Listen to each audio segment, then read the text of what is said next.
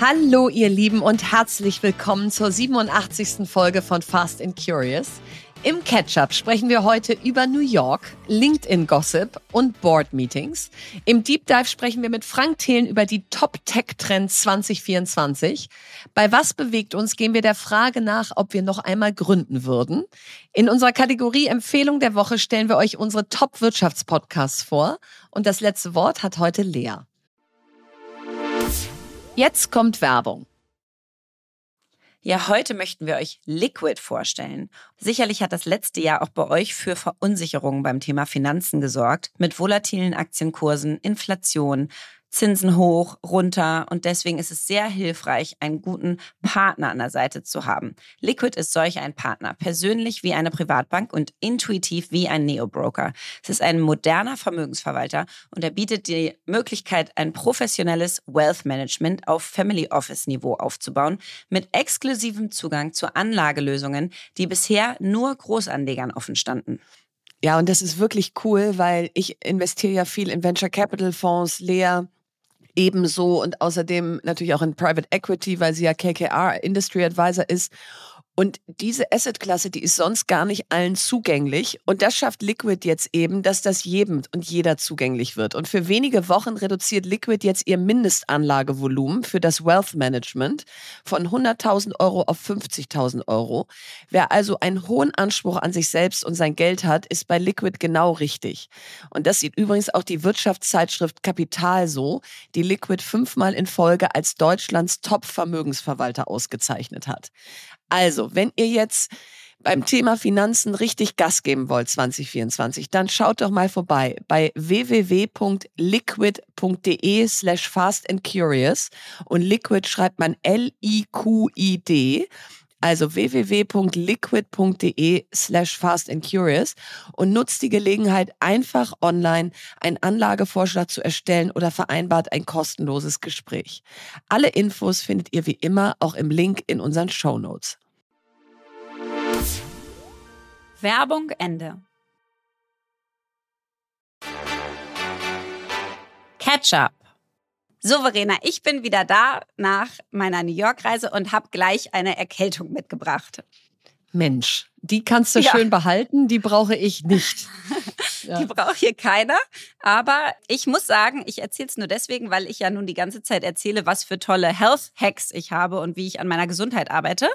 Und es war jetzt, also jetzt haben wir Februar und es, ich bin das erste Mal erkältet seit April letzten Jahres. Das heißt, ich habe fast ein Jahr geschafft. Ich wollte natürlich ein Guck Jahr schaffen. Mal. Gut, habe ich jetzt nicht. Jetzt Bist halt auch ein Mensch. Ja. Ich bin halt auch ein Mensch leider immer noch, aber ich bin auch nicht so schlimm erkältet wie sonst. Also ich bin da richtig stolz auf meinen Körper. Das läuft trotzdem super. Sehr gut. Nichtsdestotrotz hänge ich ein bisschen, äh, ja, ein bisschen mehr zu Hause rum gerade, als ich das vorhatte. Das letzte Mal haben wir ja aufgenommen, bevor ich die zwei Tage bei Wella hatte im mhm. Aufsichtsrat. Mhm. Und da wollte ich noch was zu erzählen. Und zwar habe ich mich da weitergebildet, weil ich wurde ja in den Prüfungsausschuss berufen. Also Nein. So ein, äh, ja, so ein Board, so ein Aufsichtsrat hat ja verschiedene oder Verwaltungsrat, Beirat hat verschiedene Ausschüsse, manche zumindest. Und mhm. wir haben zwei. Wir haben den äh, Prüfungsausschuss und das Compensation Committee, also den Vergütungsausschuss. Und dann gibt's ja auch noch weitere. Und ich ja. bin nicht im Vergütungsausschuss, da wo alle rein wollen, weil man da mhm. die wichtigen Themen über wer verdient was. Die Knete ähm, verwaltet. Genau. Sondern ich bin da, wo man prüft. Und oh, wie schön. Schön deutsch. Schön, ja, ja, deutsch. schön deutsch. Wir haben eine Deutsche im Board, lass die mal einen ja. Prüfungsausschuss tun. Mhm. Absolut, absolut. Nee, ich glaube, ich hatte einfach nicht die Kontakte. Weißt du, man muss das politisch okay. vorher so ein bisschen spielen in so einem Verstehe. Board. Das wusste ich nicht. Und dann äh, war nur noch das frei. Egal, ich habe das jetzt auf jeden Fall für mich als äh, Chance angenommen und mhm. möchte jetzt da also einen richtig guten Job machen. Und deswegen wollte ich mal erzählen, dass ich verschiedene Board-Trainings und Programme gefunden habe. Also bei mhm. Deloitte gibt es ein Global Boardroom Program, bei KPMG gibt es ein Board Leadership Center und auch in der Stanford Uni, INSEAD, bei der Financial Times kann man so ähm, Board-Programme machen. Mhm. Wenn man also seinen Aufsichtsratsposten hat oder auch vorbereiten will, und deswegen erzähle ich es hier, sind die meistens total umsonst. Und da kannst du dich anmelden, auch oh, wenn wow. du noch kein Boardmember bist, und kannst wirklich super viel lernen, wie so ein Board funktioniert, was man einbringen würde, wie man da effektiv wird, was man zum Beispiel im Prüfungsausschuss genau fragt. Und die machen immer so Trainings, so was ist jetzt gerade relevant. Also meinetwegen mhm. Cybersecurity ist jetzt mhm. relevanter, als es vor drei Jahren war. Und dann wirst du quasi immer trainiert auf die neuesten Themen, die ein Board und ein Prüfungsausschuss so auf dem Schirm haben soll. Und das wusste ich bisher gar nicht. Und deswegen wollte ich es hier einmal erzählen für alle, die in verschiedenen Boards aktiv sind oder auch aktiv mhm. werden wollen. Also das sind echt spannende und gute Ressourcen. Manche kosten was. Also Stanford kostet unfassbar, ich glaube 30.000 Euro oder so. Da kannst du richtig so ein Zertifikat machen. Aber ich glaube, das brauchst nicht. Aber es gibt auch unfassbar vielen Umsonst-Content. Und da trainiere ich also auf jeden Fall gerade, wie man im Prüfungsausschuss ordentlich arbeitet. Das macht also richtig Spaß. Und dann hatte ich also den harten Teil durch und dann waren wir äh, noch wahrscheinlich so vier, fünf Tage in New York unterwegs. Und was wirklich toll war, ich weiß nicht, ob du die Insta-Story bei mir gesehen hast, wir waren auf Klaro. diesem The Edge Mhm. Und zwar zum Sonnenuntergang und haben uns da, glaubst du nicht, weil es gab keine Tickets mehr, so einen Fastpass gegönnt. Der hat, glaube ich, mhm. 90 Dollar pro Person gekostet, also mhm. also echt teuer. Und dann haben die dich, Verena, ich wirklich, ich bin vor Scham knallrot angelaufen. Ich konnte gar nicht mehr gucken. Dann haben die dich genommen mit einer Person und an allen Schlangen vorbeigezogen aber so zwischen den Menschen durch mit so einer Person, die dich dann da so durchführt. Finde ich super. Sodass du dann ja. halt nach oben kommst und den Sonnenuntergang sehen kannst, weil sonst stehen da alle stundenlang an und wir hatten kein Ticket mehr bekommen für dieses Zeitfenster. Also es war perfekt, aber es war so unfassbar unangenehm. So, ich bin ein oh. Star, holt mich hier raus, ja. Ja, ich okay. bin gestorben. Ich war nur so froh, dass wir in Amerika waren, wo einfach gar kein Mensch mich erkennen kann. Das war so, oh Gott. So, der VIP will hier durch. Aber es war super. Nee, es war ein guter super. Tipp. Mach ich auch. Mach ich auch. Philipp fällt auch mit zwei Metern gar nicht auf, wenn der da durchgeschleust wird. Ja. Oh, auf jeden Fall war das so schön. Also Ach, wirklich, da habe ich richtig Gänsehaut bekommen da oben, wenn du einmal über New York guckst und diese unfassbaren Gebäude siehst. Und also, äh, ganz, ganz krasse Stimmung da oben. Das hat sich richtig gelohnt. Schön. Und dann natürlich NBA-Spiel war toll. Und wir waren bei Michael Jackson im Musical. Das war auch hervorragend. Das gibt's jetzt auch in Hamburg, soll toll sein. Also in New York war es grandios. Also es hat richtig Spaß gemacht. Ach, wie schön. Ich freue ja. mich schon so sehr. Ich fliege ja übermorgen. Und schon. Ja. Krass. Wir lösen uns quasi ab. Wir lösen uns ab und bisher, also außer in meiner Kindheit, da war ich einmal mit meinen Eltern in New York, aber seitdem war ich immer nur geschäftlich dort. Mhm. Und dann war das auch toll, aber dann so ein bisschen wie bei dir jetzt mit Vella, hatte ich die ganze ja. Zeit so im Kopf, ich muss da Total. performen und ich und, und irgendwie New York ist auch so eine High-Performance-Stadt, da hast du das Gefühl, da muss auch nochmal dreimal mehr performen. Alle gestresst und alle irgendwie so ultra fokussiert und vorbereitet und so. Also ich finde so. irgendwie diese Stadt, die, die wirkt ein, macht auch einen wahnsinnigen Druck auf einen. so. so und es ist das erste Mal, dass ich da jetzt hinfliege und da vor Ort überhaupt gar nicht performen muss, sondern ausschließlich da bin, um zehn Jahre Liebe mit Philipp zu feiern. Und das ist so kitschig. Und es ist so schön. Das ist überhaupt nicht kitschig. Das ist einfach nur schön. Und, ähm, und wir haben sechs Tage. Und weißt du, worauf ich mich am meisten freue? Ich meine, ich war zwar gerade fünf Wochen offline und es waren auch Weihnachtsferien und so und wir haben natürlich auch viel Zeit miteinander verbracht, aber da ist ja dann trotzdem irgendwie Remi Demi und Weihnachten und was weiß ich was alles. Ja. Und sechs Tage zu zweit, ohne Kinder, ohne mhm. Termine. Also ich freue mich ja. allein auf dieses endless Abhängen zusammen. Ja, so. Ja. Ah, dann wollte ich dir das noch erzählen. Und was sagst du dazu? Und ja. einfach mal nur so quatschen. Und. Ich habe gerade dieses äh, Harvard Glücksstudienbuch da The Good Life gelesen und da sagen tatsächlich Paare am Ende ihres Lebens, was hat sie am allerglücklichsten gemacht, mit dem anderen abzuhängen. Das war sozusagen das, was sie am allerschönsten in ihrem Leben fanden.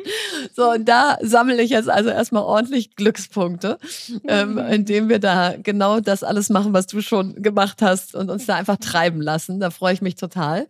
So, und ansonsten, während du weg warst, ist hier in Deutschland mal eben so eine LinkedIn-Bombe hochgegangen, ähm, weil oh irgendwie Doppelgänger haben zwei Podcast-Folgen drüber gemacht und T3N hat einen Artikel gebracht. Geht es bei diesem LinkedIn-Wachstum von den Profilen, die da ganz oben sind, mit rechten Dingen zu?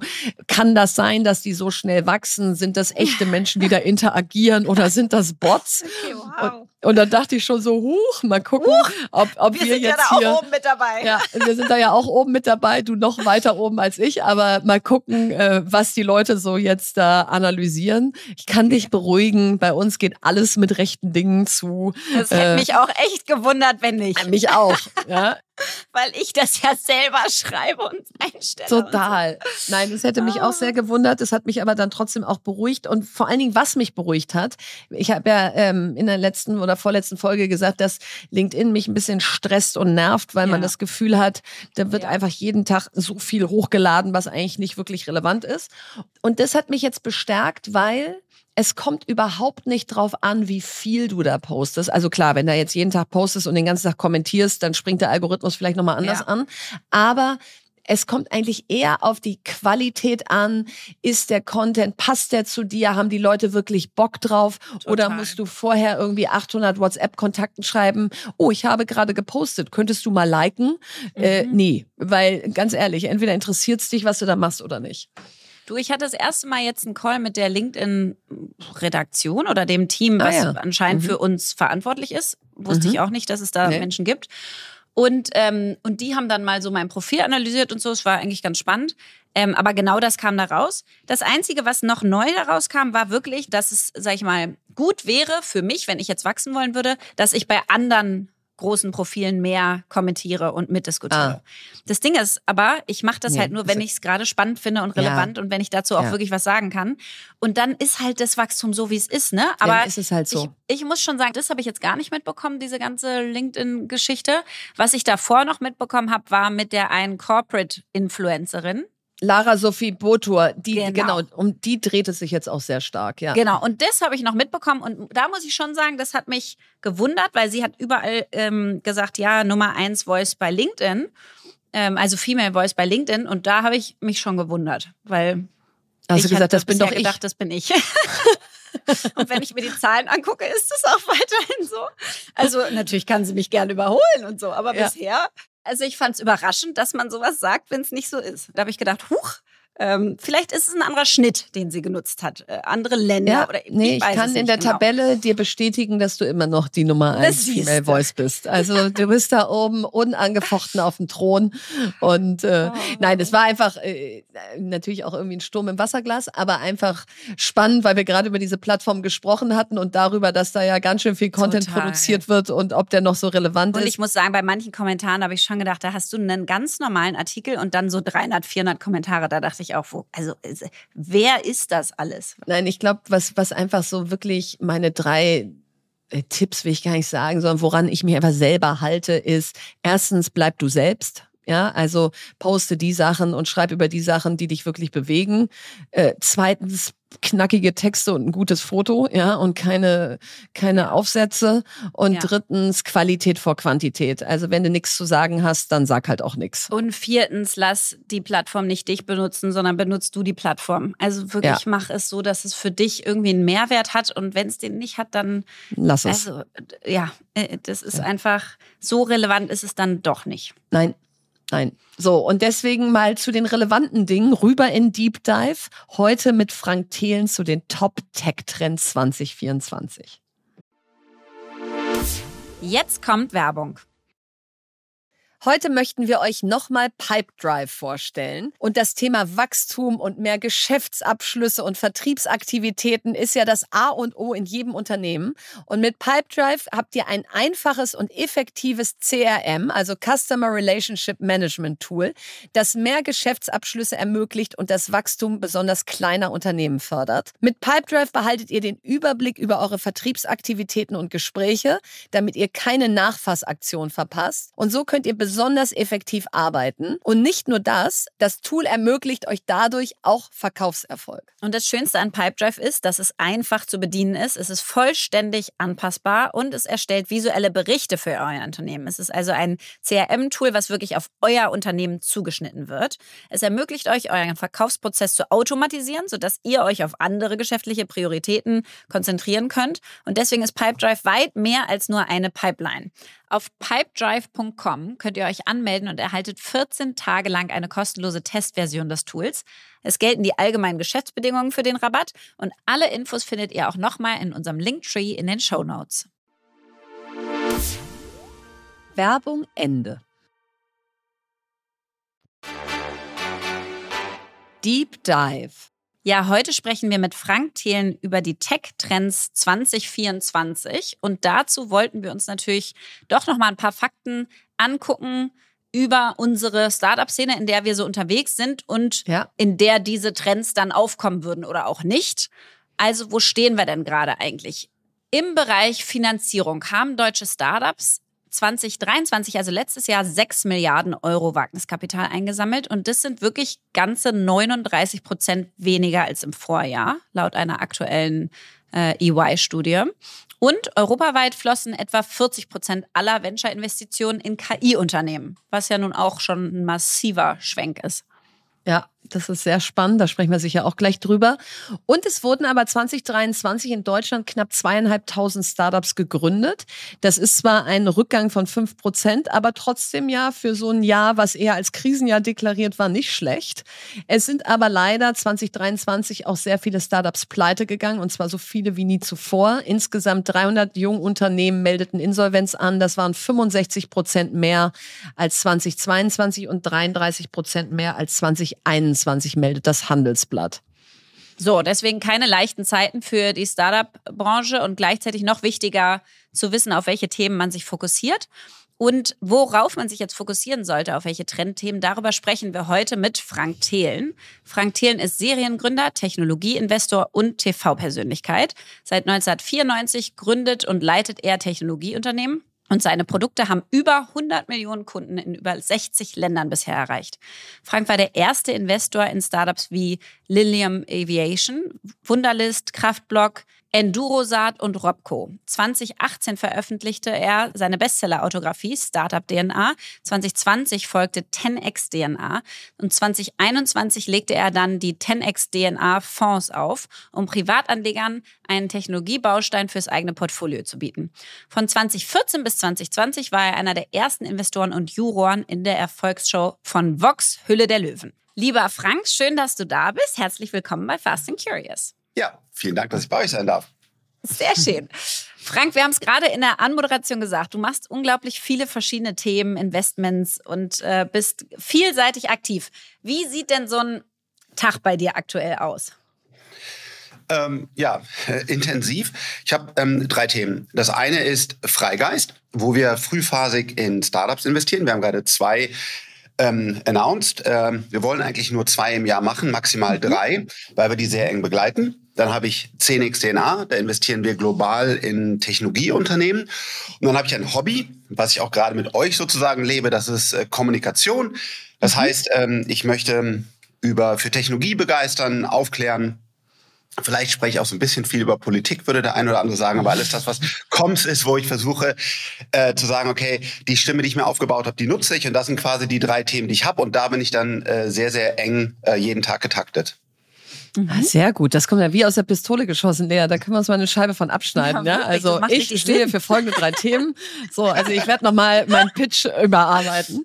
Ähm, apropos Pitch, du warst ja einer der ersten Löwen und die Sendung ist ja immer noch in aller Munde. Wie schaust du denn heute auf die Sendung? Weil ich meine, du warst 2014, bist du da eingestiegen bis 2020, das ist jetzt ja auch schon eine Weile her. Was denkst du, wenn du an die Höhle der Löwen denkst? Zehn Jahres Jubiläum äh, kommt bald, was vielleicht mhm. ganz interessant sein könnte. Ähm, also ich schaue da mit großer Dankbarkeit äh, zurück, weil ähm, auf der einen Seite ist es ja so, dass äh, du hast ja auch schon deine, deine Fernsehauftritte, Erlebnisse gehabt, ja. Äh, wo dann auf einmal das äh, im falschen Moment das falsche Foto gemacht wurde oder diese ganzen Themen, genau. Ähm, kenne ich, ja, kenne ich. Genau, äh, das heißt, ähm, es war erstmal so, wow, soll ich das wirklich machen? Aber am Ende des Tages bin ich super, super happy, weil ich total viel lernen durfte und ich mir auch immer wieder ganz klar und ehrlich bewusst bin, das, was ich heute mache, nochmal auf einer anderen Geschwindigkeit, weil Türen aufgehen, die sonst einfach nicht so schnell aufgehen würden. Mhm. Das habe ich der Sendung zu verdanken. Und ähm, man kann sicherlich drüber lachen, ja, brauche ich jetzt einen Toastwender, brauche ich jetzt irgendwie einen Socken an, anzieh, keine Ahnung, was für ein Wahnsinn oder all, all mhm. den ganzen Scheiß, der da auch präsentiert wird. Nein, aber die Sendung hat ein Unternehmen aufzubauen, ähnlich wie Germany's Next Top Model halt ähm, irgendwie Models nach vorne gebracht hat, was jetzt nicht mhm. mein Thema ist, wirklich für eine breite Masse geöffnet. Und wenn man sich anschaut, ob eine Angela Merkel oder wer auch immer, wer da alles schon mit in der Sendung, in den Drehs mit dabei war und was diese Sendung alles bewegt hat, dann ist es erstaunlich.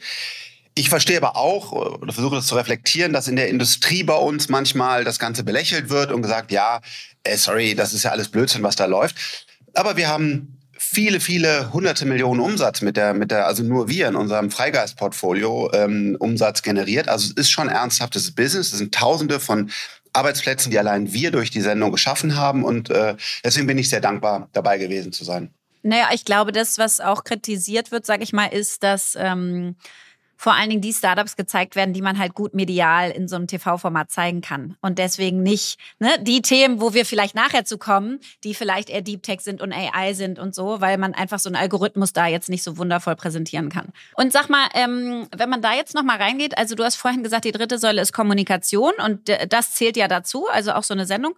Und du nutzt ja auch, sag ich mal, ähm, wirklich äh, strategisch deine Reichweite. Also LinkedIn baust du auf, wir ja auch, ähm, Verena und ich, ähm, und verschiedene Plattformen, Instagram, machst da auch Reels und so weiter.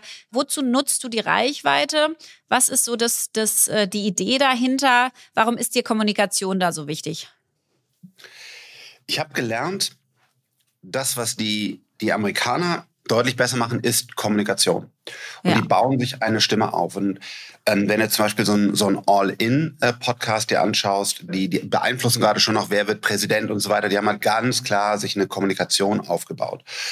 Und in Deutschland hat das vielleicht so ein Herbert Diesmal versucht. Ähm, äh, ich glaube, Tim Höttges macht das ganz gut. Mhm. Mhm. Ähm, und, und das ist das, was, was ich auch gesehen habe. Ich habe die Chance, eine ähnliche Reichweite zu bekommen, um dann auch mich für Themen zu äußern. Dafür wird man nicht immer gefeiert.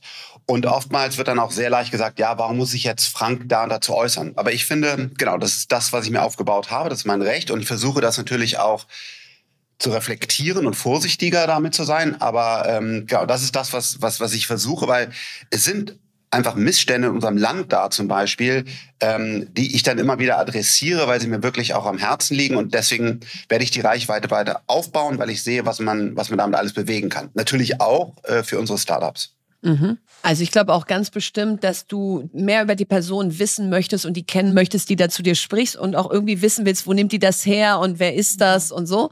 Und in diesem Storytelling sind die Amerikaner natürlich einfach wirklich weltweit führend.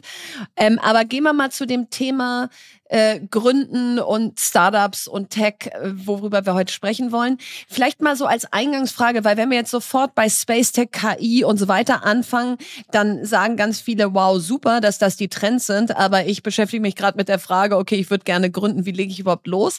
Deswegen würde ich einmal gern wissen, mal ganz ehrlich Frage, wenn du jetzt gründen müsstest, dürftest, wolltest und kein eigenes Kapital hättest. Also du könntest jetzt nicht schon gleich Millionen deines eigenen Geldes in so eine Gründung reintun oder zig Millionen Venture Capital anwerben.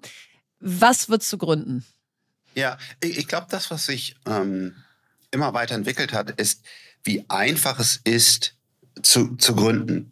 Als ich mhm. angefangen habe, musste ich noch meine eigenen Server kaufen und habe da dann irgendwie einen lokalen Unternehmer belabert, dass er mir 50.000 D-Mark gegeben hat, damit ich irgendwelche Server kaufen konnte und Softwarelizenzen. Ja, erinnere ich auch Was ich heutzutage tun würde, ist, ähm, und ich finde es jetzt nicht mega sexy, ähm, aber was ich tun würde, ist, ich würde die bestehenden Libraries, zum Beispiel OpenAI oder bald Gemini, also KI-Libraries, ähm, die da sind, eine Software bauen, die für ein spezifisches Problem einer Industrie eine Lösung bietet. Das heißt, die Schöpfungstiefe ist dann für mich heutzutage nicht gegeben, aber wenn ich wenig Kapital habe, ich will schnell mein mhm. erstes Startup mhm. zeigen, dass ich Traktion mhm. generieren kann und Umsatz generieren kann, dann baue ich genau für die Pharmaindustrie an der, der Stelle oder für die Rechtsanwälte oder keine Ahnung was, indem ich eine Schleife um diese neuen revolutionären Technologien mache und dann dadurch dann möglichst schnell ähm, ARR, also Annual Recurring Revenue, also einfach Softwareumsatz zeigen kann.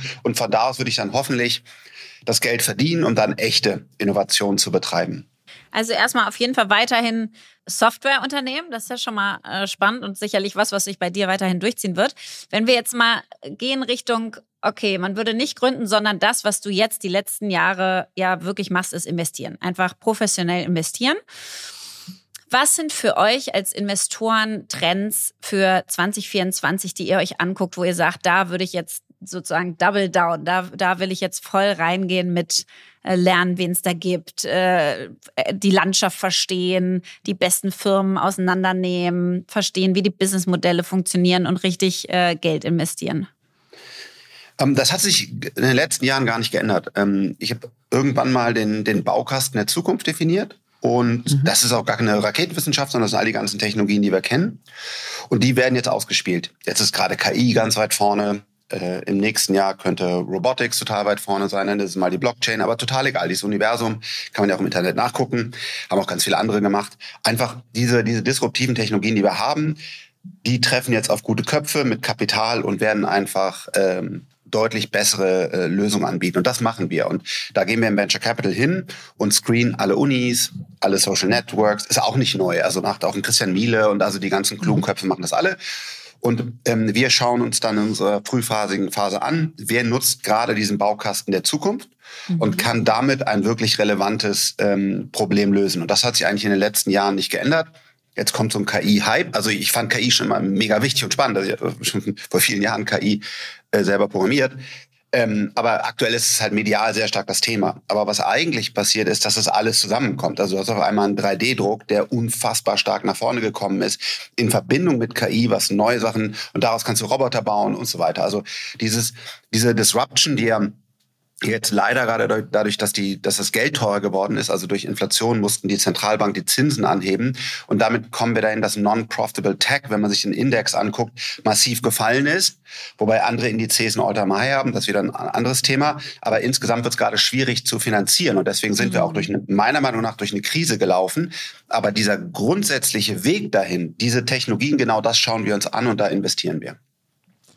Genau, wobei da würde ich einmal einhaken, das gilt aber jetzt nicht nur für unsere Branche, sondern generell für die Wirtschaft. Wenn eine Wirtschaft oder eine Industrie nur funktioniert, wenn Geld kein Geld kostet, dann kann es auch nicht sein. Also das da vorher hatten wir so, so 0% Zins, genau. die waren, glaube ich, falsch. Aber jetzt ja. sind wir ja bei, bei 6, 7, also je nachdem, wie deine Bonität ist, ne? also relativ hohen Zinsen. Ne? Genau. Nee, aber ich will nur sagen, also wir vergleichen uns natürlich mit einer Nullzinsphase, die ein bisschen too good to be true war. Ne? Und dass, äh, dass es deswegen schwieriger wird, ist klar. Jetzt, wenn man mal so, wie du gerade gesagt hast, Blockchain, KI, äh, die großen Themen sich anguckt, dann kommt da ja auch immer wieder der Run auf den Weltraum, ja, also Space Tech. Und ich habe jetzt gerade gehört, Elon Musk gehört schon der halbe Weltraum und äh, er baut diese Position weiter aus und viele in Deutschland oder Europa äh, sind jetzt, ich will nicht sagen, noch gar nicht auf den Plan gekommen, aber zumindest haben wir den Trend, äh, soweit es geht, erstmal verschlafen. Welche Unternehmen haben überhaupt noch eine Chance, gegen Starlink und Co. anzukommen und wie siehst du dieses Space Tech-Thema? Äh, noch schlimmer. Ähm, es gibt ja sogar äh, zwei relevante oder re äh, kleinstrelevante ähm, Raketenunternehmen zum Beispiel in Europa. Also die Frage ist, wie kriegst du die Payload hoch ins Weltall? Und dann ist noch mal, können wir auch gleich drüber sprechen, was passiert dann im Weltall? Mini-Unternehmen gegenüber SpaceX. Aber selbst mhm. diese Kapazitäten sind meines Wissens nach schon komplett von Amazon und Co. gekauft worden. Das heißt, selbst mhm. die kleinen Ressourcen, die wir in Europa haben, greifen dann die Amis, also jetzt von, genau, von den nächsten Raketenstarts drauf zu. Was machen wir? Ich glaube, wir brauchen ein unabhängiges Europa. Wir brauchen eine eigene Solarindustrie, wir brauchen ja. eigene Raketen, wir brauchen eigene Satelliten. Wir haben investiert glücklicherweise in ein sehr erfolgreiches Unternehmen, das heißt Endurosat, und wir bauen unabhängige Satelliteninfrastruktur im Weltall, ein Gigabit-Netzwerk auf mit 100% europäischer Technologie im mhm. Weltall. Heutzutage schießen wir diese Satelliten mit SpaceX hoch.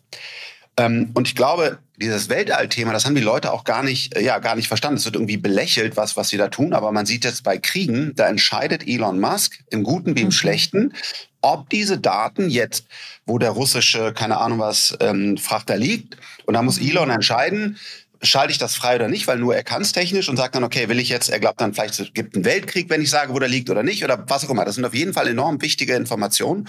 Deswegen war es uns so wichtig und übrigens auch in, jetzt in diesen schwierigen zwei Jahren, wo das Geld so teuer war, war es schwierig, das Unternehmen weiter zu finanzieren. Und dann habe ich auch ganz mhm. viele Deutsche, große Köpfe, die wir alle kennen, angerufen. Und da war jetzt nicht die Begeisterung groß, in europäische Satelliten zu investieren. Heutzutage ist das Unternehmen glücklicherweise hat überlebt und sehr, sehr erfolgreich.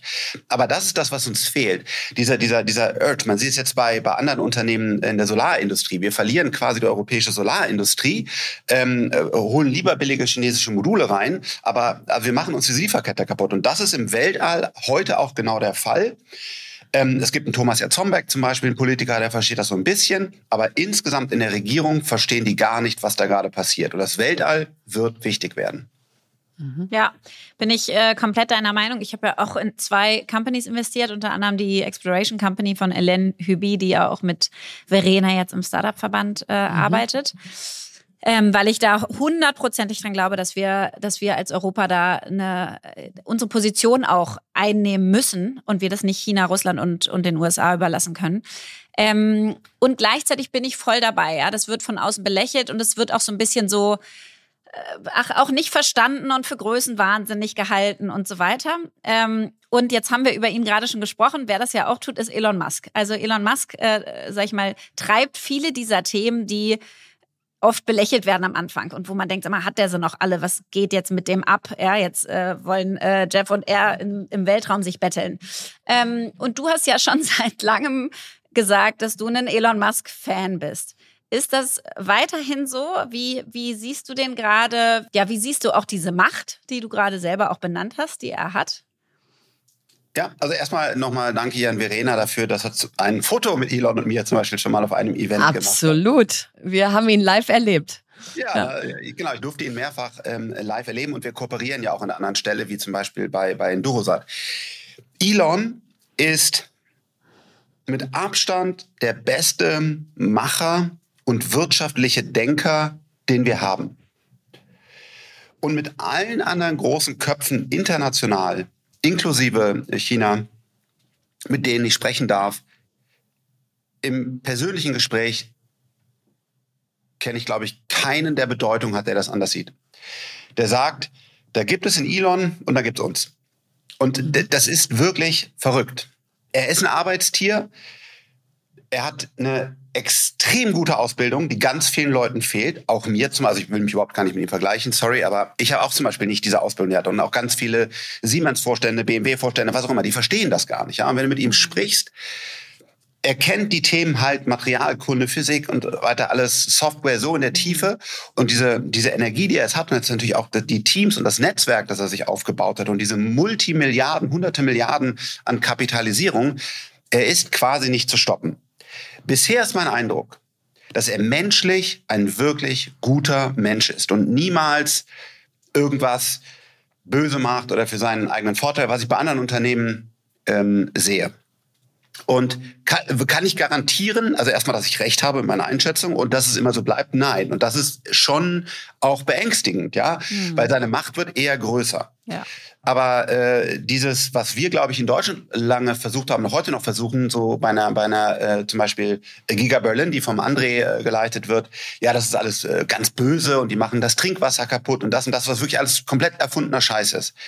Diese, diese Ignoration, das wird nicht funktionieren, sondern das Unternehmen ist jetzt da, das wird das meiner Meinung nach, das ist alles übrigens keine Anlage, Beratung oder Empfehlung, aber meiner Meinung nach wird Tesla das wertvollste Unternehmen der Welt.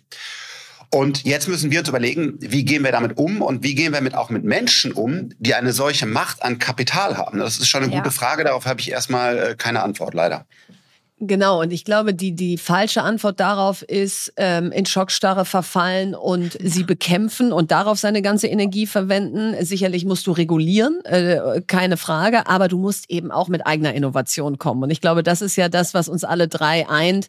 Wie schaffst du es, mehr Kapital in Europa für Deep Tech-Technologien, für die großen Themen zu bekommen, damit wir eben hier nicht immer nur die Frühphase finanzieren und sie dann irgendwann uns nicht mehr gehört?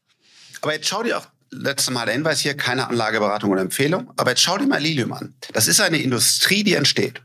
Ein McKinsey oder wer auch immer sagt ganz klar, das wird äh, ähnlich groß wie die Autoindustrie. Beschreib mal einmal, was Lilium macht, damit da jeder. Ein, ein, ein eVTOL ist quasi ein elektrisches Fortbewegungsmittel, was äh, ein, ein, ähm, ja, ein Fluggerät ist, was vertikal starten und landen kann, also quasi überall starten und landen kann. Und dann relativ effizient reist man durch die Luft. Und dadurch kann man dann, braucht man keine Brücken zu bauen oder andere Infrastruktur. Und man kann halt Menschen oder auch Waren von A nach B bringen. Das ist eine neue Industrie, die entsteht. Wir haben einen Joby in den USA und, und viele andere. Also gibt es auch ganz viele andere tolle Unternehmen, aber nach meinem physikalischen Verständnis hat Lilium äh, das beste Konzept der Welt. Und jetzt haben wir das in Deutschland. Und sogar eine Doro Bär als Digitalministerin damals erwähnt es in den Tagesthemen oder so. Und was passiert? Ein riesen Shitstorm. Was wollen wir denn hier mit Flugtaxis? Ist doch alles scheiße. Lass uns doch erstmal Radwege machen. Und keine Ahnung, sind wir alle verrückt geworden. Bis heute hat das Unternehmen glücklicherweise auch überlebt und, und baut ja auch jetzt gerade äh, das Finalflugzeug.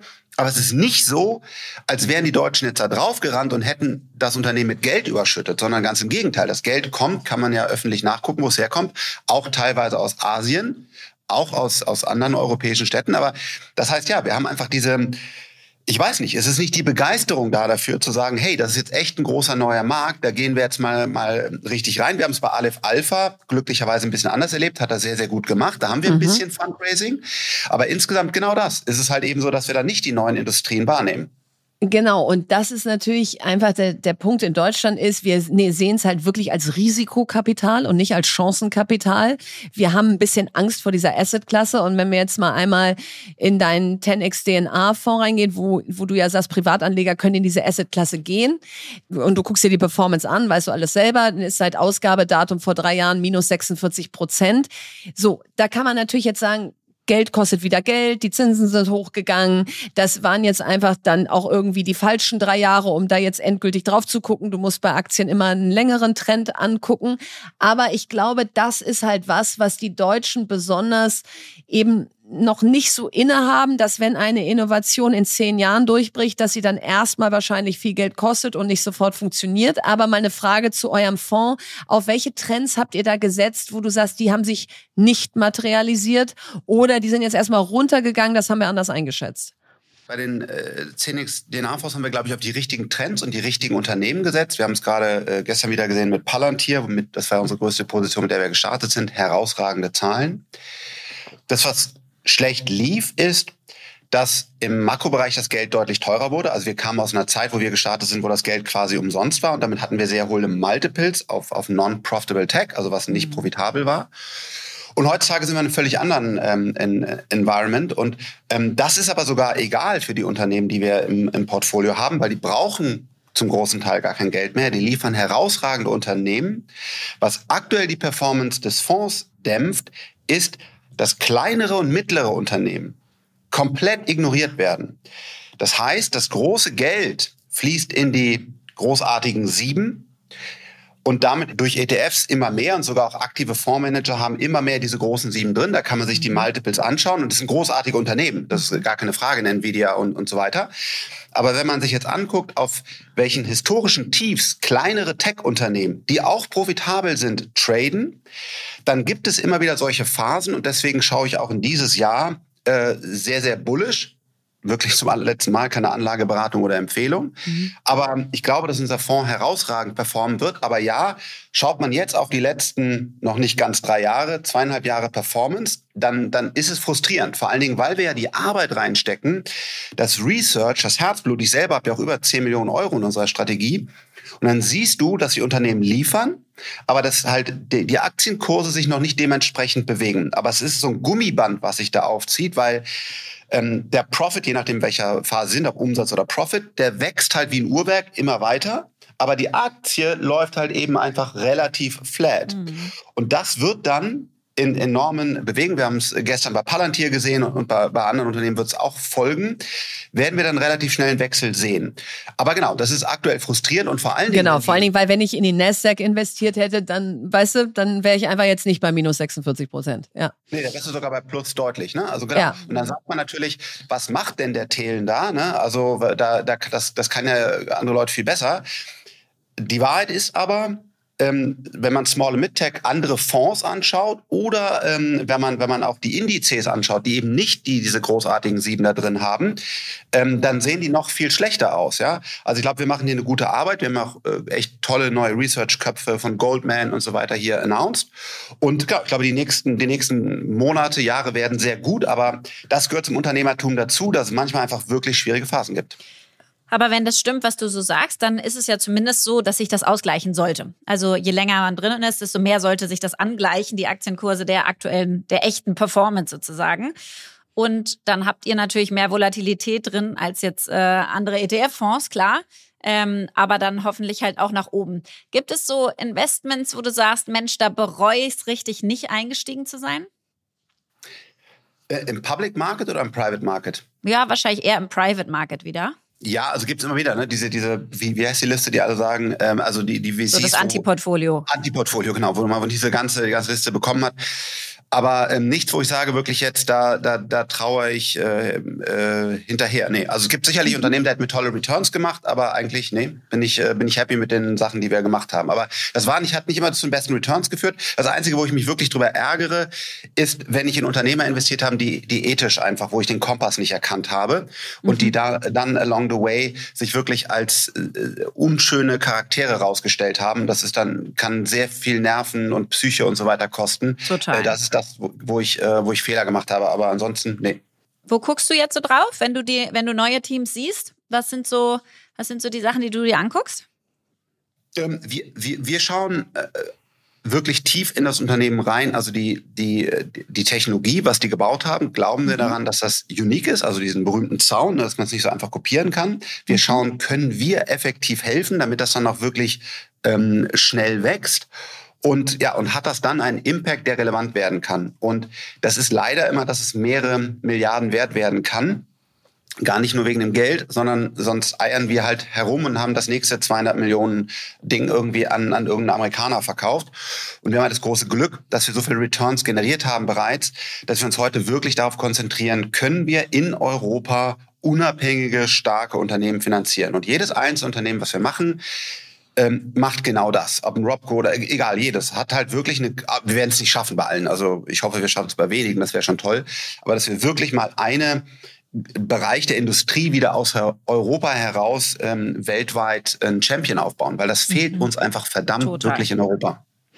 Jetzt sind das ja noch richtige Boys Clubs, vor allen Dingen diese Bereiche, die du da gerade beschreibst. Da kann ich ähm, beim besten Willen, wenn ich nachdenke, nicht überlegen, welche Gründerin kenne ich, die in dem Bereich da ein Riesending rausgehauen hat.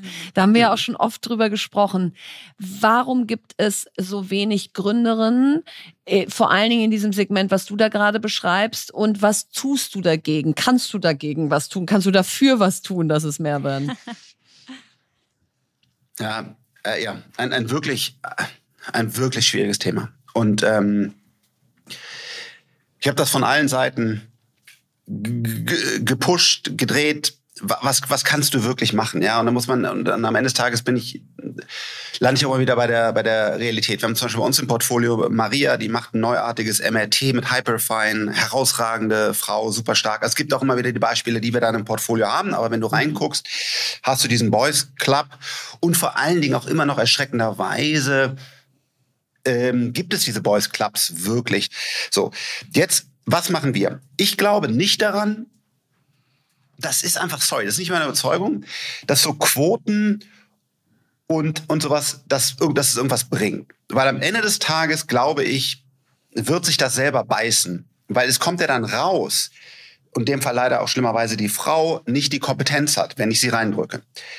Daran, daran glaube ich nicht. Was wäre mit einer Quote unten im Sinne von beim Ingenieurstudium, beim Tech-Studium? Wenn du da so. sagen würdest, ihr Hochschulen, ihr müsst euch jetzt bemühen, hier mindestens 15 genau. bis 20 Prozent Frauen in eure Studiengänge zu kriegen.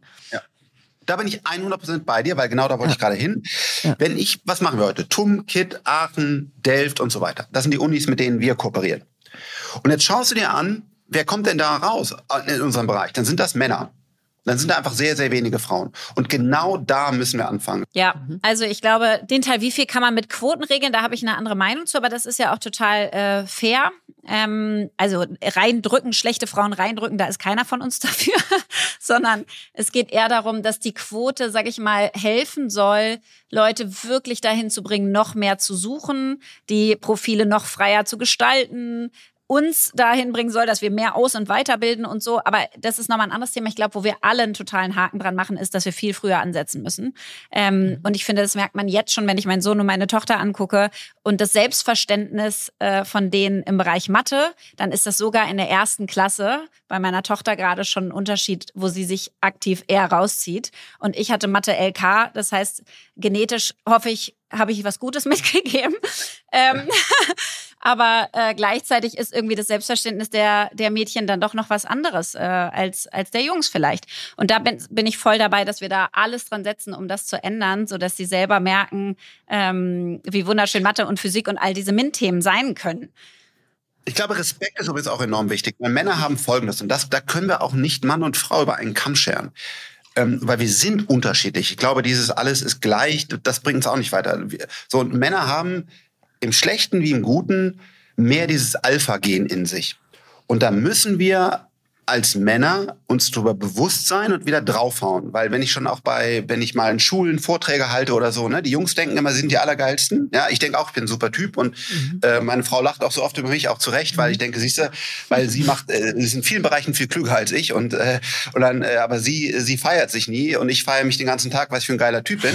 Und das ist halt so ein Ding, weißt du, das, das muss man auch ehrlich mal ansprechen und sagen halt, Jungs, jetzt haltet mal die Klappe, also kommt mal da runter und das ist einfach in uns drin und dass man diese diese ganzen Themen mal offen und ehrlich anspricht und dann ausbalanciert und als, als Gesellschaft gemeinsam auf Augenhöhe dann die ja. Lösung findet. Das ist ein toller Traum, ich weiß, aber da, da, das ist ja, so, wo ich Total. Genau. Also, wo ich voll bei dir bin, ist, dass da Unterschiede sind. Ne? Das, das sehen wir auch immer. Im, äh, selbst wenn ich hier Sportsachen mache zu den Geburtstagen, verhalten sich die Mädchen anders als die Jungs, wenn es um neue Sachen geht und so. Also das ist schon, du siehst ganz viele Unterschiede und gleichzeitig wollen wir eine Gleichberechtigung und eine Chancengleichheit. Und dafür müssen wir halt dann da anders mit, mit den Parteien umgehen. Ich glaube, das ist nochmal ein ganzer neuer Podcast, den wir hier machen könnten ja. über dieses Thema. Aber äh, Verena, vielleicht nehmen wir das wirklich nochmal mit, ja, und machen ja. nochmal dieses Thema wirklich äh, ja. Jungs und Mädchen und die Wege und Bildungswege und Ausbildungen, die man da so beschreitet oder auch nicht. Mhm. Vielleicht nochmal, ähm, um den Bogen zu schließen zum Anfang, wo wir angefangen haben. Ähm, du machst viele unterschiedliche Sachen. Was ist so dein Hauptprojekt, dein Next Big Thing für das Jahr 2024? Was ist so das eine, wo du dich richtig drauf freust und denkst, boah, da habe ich so eine Lust drauf, da mehr Zeit mit zu verbringen? Ähm, ich verbringe damit sogar auch ganz viel Zeit und das ist äh, 10x DNA, das sind unsere Fonds, weil, äh, wie Verena auch gerade äh, zu Recht gesagt hat, äh, wir einfach einen schwierigen Start hatten ich mehr an jeder glaube, äh, dass es aktive ähm, Manager braucht. Also das ETFs sind ein tolles Produkt und die haben auch eine gute Daseinsberechtigung, aber es gibt halt auch eben den Bereich der aktiven Manager. Und das war natürlich etwas frustrierend, dass ich glaube, dass wir einen sehr guten Job gemacht haben und tun, aber die Performance auch nicht da ist. Deswegen freue ich mich darauf, äh, dieses Jahr das weiterzumachen und danach dann auch zum, äh, zum Erfolg zu führen. Sehr gut, Frank. Und äh, vielleicht von mir die letzte Frage, bisschen provokant, aber wir kennen uns schon ja. so lange, wir haben so viel Höhen und Tiefen schon miteinander erlebt.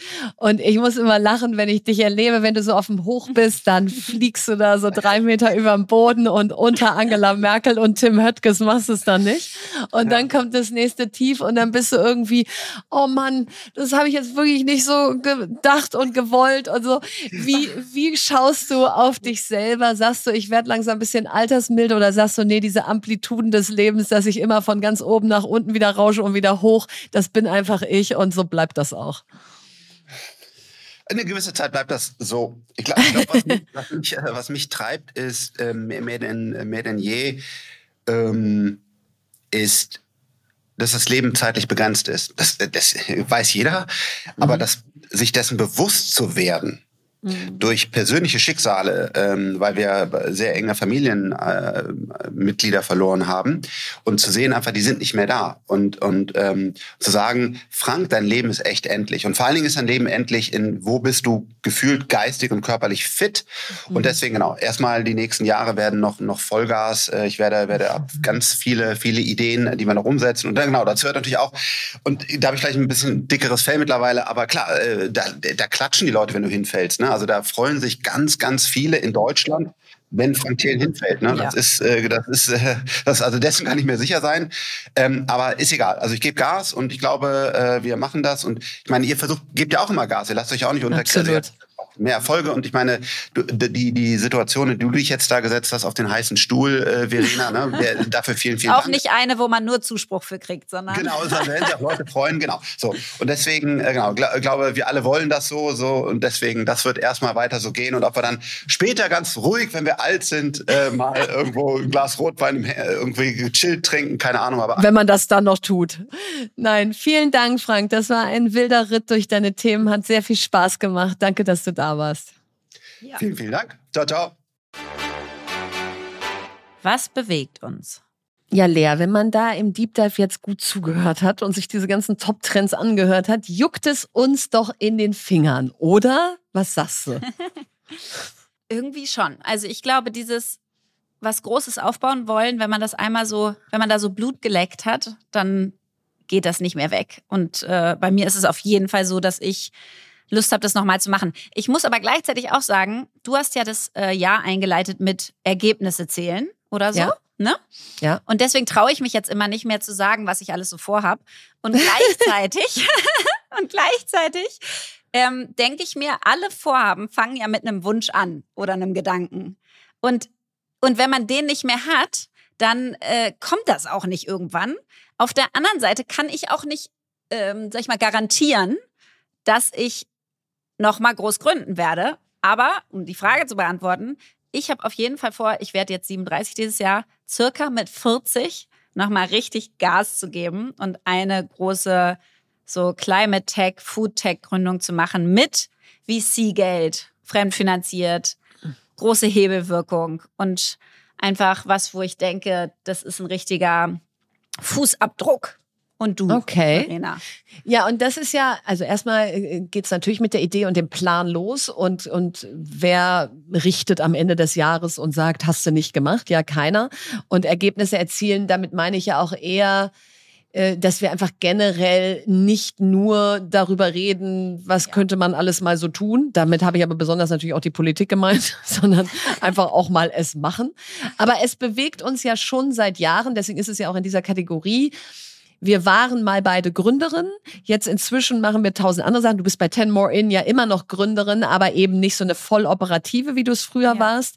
So und deswegen lässt uns das Thema nicht los und ich bin da zwiegespalten. Also einmal resoniert sehr stark mit mir, was Nico Rosberg letzte Woche gesagt hat, aus ich habe eigentlich schon mal mhm. gegründet, also meine Rennfahrerkarriere war wie eine Gründung mhm. und ich schaffe das kraftmäßig nicht nochmal da muss ich schon sagen, ich werde jetzt 45. Ich glaube, es ist gar nicht nur eine Frage des Alters, sondern einfach auch, wie viel Kraft das so kostet, dieses Gründen.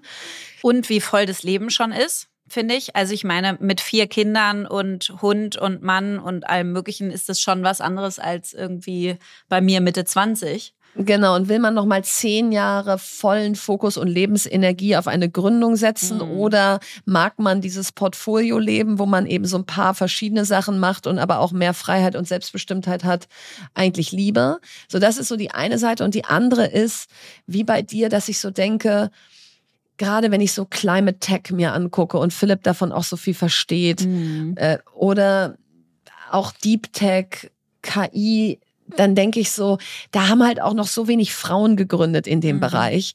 Und jetzt haben wir so viel Erfahrung, jetzt haben wir Zugang zu Investoren. Vielleicht würde ich es sogar mit Philipp zusammen machen. Mhm. So, also irgendwo ist es noch nicht in mir abgehakt, dass das vielleicht auch noch mal möglich wäre. Aber ich habe schon auch ordentlich Respekt davor. Ja, ich schon auch. Ich muss sagen, ich wäre echt traurig, wenn ich es nicht noch mal machen würde. Also mhm. ich habe schon also gleichzeitig bin ich traurig, was ich dann alles aufgeben müsste, weil ich muss schon sagen, während Amorelie hätte ich keine KKA Advisor, keine Boardmandate, keinen Podcast, äh, äh, einen halben Tag die Woche und so weiter machen können, weil einfach zu viel Zeit flöten geht. Das heißt, wenn du wieder voll operativ gründest und sagst, das ist all in or nothing, dann finde Ja. ich, musst du die ersten Jahre auch wirklich all in or nothing machen. Und das ist schon irgendwie schade. Und auf der anderen Seite denke ich mir so, bei mir ist das so, glaube ich, dann doch eher wie bei, wie bei den Sportlern, wenn wir jetzt von Nico Rosberg reden, ja, dass ich so denke, ich möchte das nochmal auf die Strecke bringen. Also Ja. ich will das nochmal Willst noch mal zeigen, wie schnell mein Auto fahren kann. Willst nochmal zurückkommen? Ja, und ich will da auch rumagieren und ich möchte das optimieren und ich möchte irgendwie, natürlich kann es auch sein, dass es total äh, versagt, ja, und dass es nicht funktioniert, klar. Aber ich würde es gern noch mal einmal beweisen wollen. Und natürlich tue ich das in den verschiedenen Bereichen jetzt schon. Also wir dürfen ja den Podcast auch nur machen, weil er irgendwie gehört wird, ein Glück. Ja, es ist ja nicht so, wir, wir könnten ihn jetzt nicht weitermachen, wenn keiner zuhört. Also das heißt, die Sachen sind schon erfolgreich und gleichzeitig mag ich das so gerne, wenn so dieses Risiko alles in einem Korb ist. Weißt du, wenn es Mhm. wirklich Wenn's um alles nur geht. eine Sache ja, gibt, die Ja. Das finde ich schon richtig exciting. Total. Und wenn ich jetzt aber mir überlege, Philipp und ich würden zusammen gründen, dann hast du ja wirklich alle Eier in einem Korb. Und jetzt nicht Das nur stimmt, finanziell, sondern auch energetisch. und deswegen bin ich mir auch nicht sicher. Also es würde mich mal interessieren, wie, ob es eine Studie gibt, wenn Paare zusammen gegründet haben. Ich glaube, so die Eventbrite-Gründer waren ein Paar, dann die freche Freunde-Gründer waren ein Ehepaar oder sind. Ähm, so, also es gibt ja so ein paar Beispiele Ja, aber wenige. Ja. Und jetzt weißt du natürlich auch nicht, wie sind deren Ehen verlaufen, ja, nachdem sie zusammen gegründet haben. So, also da habe ich schon ordentlich Respekt vor, dass wenn du normalerweise abends dir so schön von deinem Tag erzählt hast, sitzt du jetzt auf dem Sofa und sagst, hast du den zurückgerufen? Hast du das Reporting schon rausgeschickt? Hast du, hast du das Mitarbeitergespräch geführt? Vor allem kannst du auch nicht mehr so gut mitgehen, oder? Also sonst Nein. erzählt Philipp und du und du kannst so mitleiden, sagst, oh Mensch, es tut mir so leid. Auch da bist du aber auch und das ist aber auch Ja, hart. aber hast aber auch eine so, Distanz Ja, ich dazu. weiß. Da musst du aber auch jetzt loslegen, weil da haben wir auch nur noch so und so lange. Und äh, Nee, also ich bin mir, also wenn wir jetzt gerade so drüber reden, bin ich mir nicht sicher, ob das eine gute Idee ist. Ähm, aber aber beide nochmal gründen, ja, weil er spielt ja auch mit dem Gedanken, irgendwann nochmal zu sagen, Mensch, ist da nochmal noch mal eine nächste Firma in mir. Also beide ist halt auch Hardcore, ne? Ja, aber ich fänd's eigentlich so schön, weil ihr könntet ja so perfekt wirklich so ein Familienunternehmen aufbauen, ne? Also das kannst du natürlich dann nicht, wenn du es krass fremdfinanziert hast und Nee, das in erster nicht. Stunde und so viel abgegeben hast. Aber so eigentlich wäre das genau die Phase, in der man wirklich so ein Familienunternehmen nochmal So aufbauen unsere kann. Kinder packen Pakete. Hat dann auch nichts mit Deep Tech oder Climate Tech zu tun, sondern Pakete versenden, weil das so nach Familienunternehmen klingt. Du, also schauen wir mal, aber bewegen tut's uns und ähm, weiterhin. vielleicht können wir ja wenigstens alle anderen, die hier zuhören, inspirieren, die sagen, Mensch, ich habe noch ordentlich was im Tank, zu sagen, dann dann macht das. Ähm, probiert es aus, traut euch, die Welt braucht mehr Gründer und vor allen Dingen mehr Gründerinnen. Empfehlung der Woche. Ich wollte mal eine kurze, knackige Empfehlung der Woche mitbringen, weil ich ja ganz äh, leidenschaftliche Podcast-Hörerin bin. Mhm. Und ich habe jetzt die ganze Zeit nach einem quasi inhaltlich breiten, aber zeitlich komprimierten Wirtschafts-News-Podcast äh, Mhm. gesucht. Nicht ein Interview-Podcast oder so, sondern Mhm. wirklich, wo du Die quasi News. so ein bisschen Gabor Steingart, aber auf Wirtschaft, weil da ist natürlich ganz, ganz viel Politik auch und, und Ja. sonstiges. Also wirklich ein Wirtschaftsbriefing. Und dann habe ich natürlich Manager-Magazin äh, mir angeguckt. Das ist mir zu stark dann auf einzelnen Geschichten gewesen. Handelsblatt Morning Briefing und Today war sehr viel Börse und auch Politik noch drin. Dann OMR, Kampf der Unternehmen, alles tolle Wirtschaftspodcasts, aber alle nicht so, nicht das Briefing, nicht diesen Nicht Newswert, was ich im Kopf hatte. Ja. Genau. Und jetzt habe ich eins gefunden, was ich wirklich jetzt gerade sehr gerne höre und deswegen wollte ich es hier mal ähm, vorstellen, weil wir ein Business-Podcast sind und vielleicht andere da auch Interesse dran haben. Und zwar äh, Deutschlandfunk Wirtschaft und Gesellschaft. Und da hast du in der Tat einfach so Beiträge und Interviews aus der Wirtschaft und Sozialpolitik und aber auch Unternehmen, ihre Bedeutung für die Gesellschaft und natürlich für die Konsumenten und auch ein bisschen Börse. Aber es ist halt nicht so weitreichend, wie es jetzt teilweise bei, bei auch Doppelgänger ist oder im Handelsblatt ist oder so. Und ich muss sagen, das sind auch so 20, 30 Minuten jeden Tag. Und das ist jetzt quasi mein Pendant geworden zu äh, Gabor Steingarts Morning Briefing, mhm. als sozusagen so ein Gesamtupdate, sage ich mal. Ist das jetzt so ein bisschen ein Wirtschaftsupdate geworden? Und ja, ich höre es jetzt und mag es echt ganz gerne. Ja, ja, cool. Was hörst du denn eigentlich da?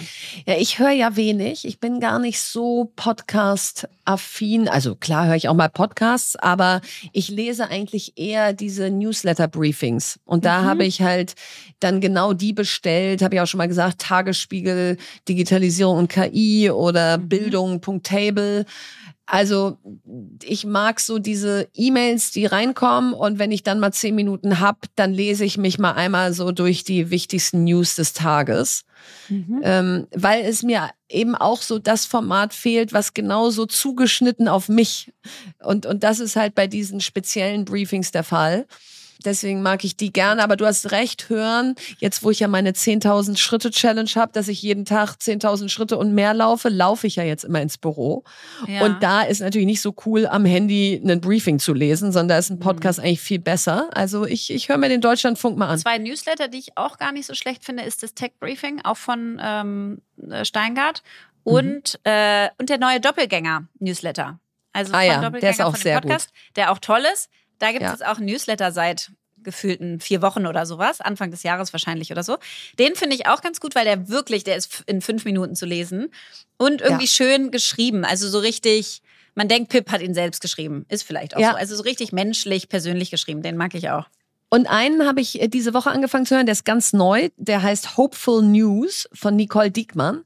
Und was die macht, ist, ist ein bisschen wie Apokalypse und Filterkaffee. Die nimmt jeden Tag der Woche und mhm. nennt eine Hopeful News des Tages, die da rausgekommen ist. Also Mittwoch hat mir Hoffnung gemacht, dass Schön. Donnerstag gab es einen äh, Jugendlichen in England, der mit einem IQ von 160 getestet wurde. Das ist fast wie Einstein.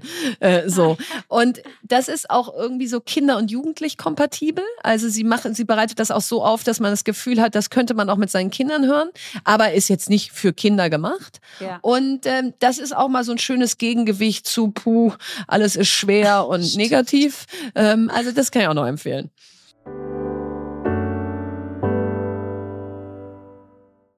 Das war sie schon wieder, unsere wunderschöne 87. Folge. Und ich habe gerade mal bei Spotify geguckt. Leute, wir haben 4,8 Sterne und 3100 Bewertungen da geht noch was. Ja, also wenn ihr uns noch nicht folgt oder uns noch nicht bewertet habt, dann macht das gerne, denn das macht uns wahnsinnig glücklich. Da gucken wir ganz oft rein, da ziehen wir ganz viel Energie raus.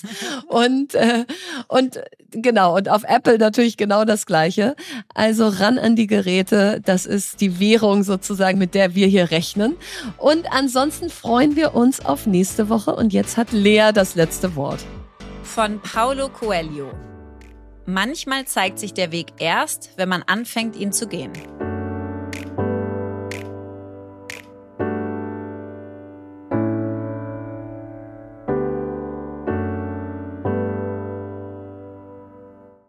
Dieser Podcast wird produziert von Podstars bei OMR.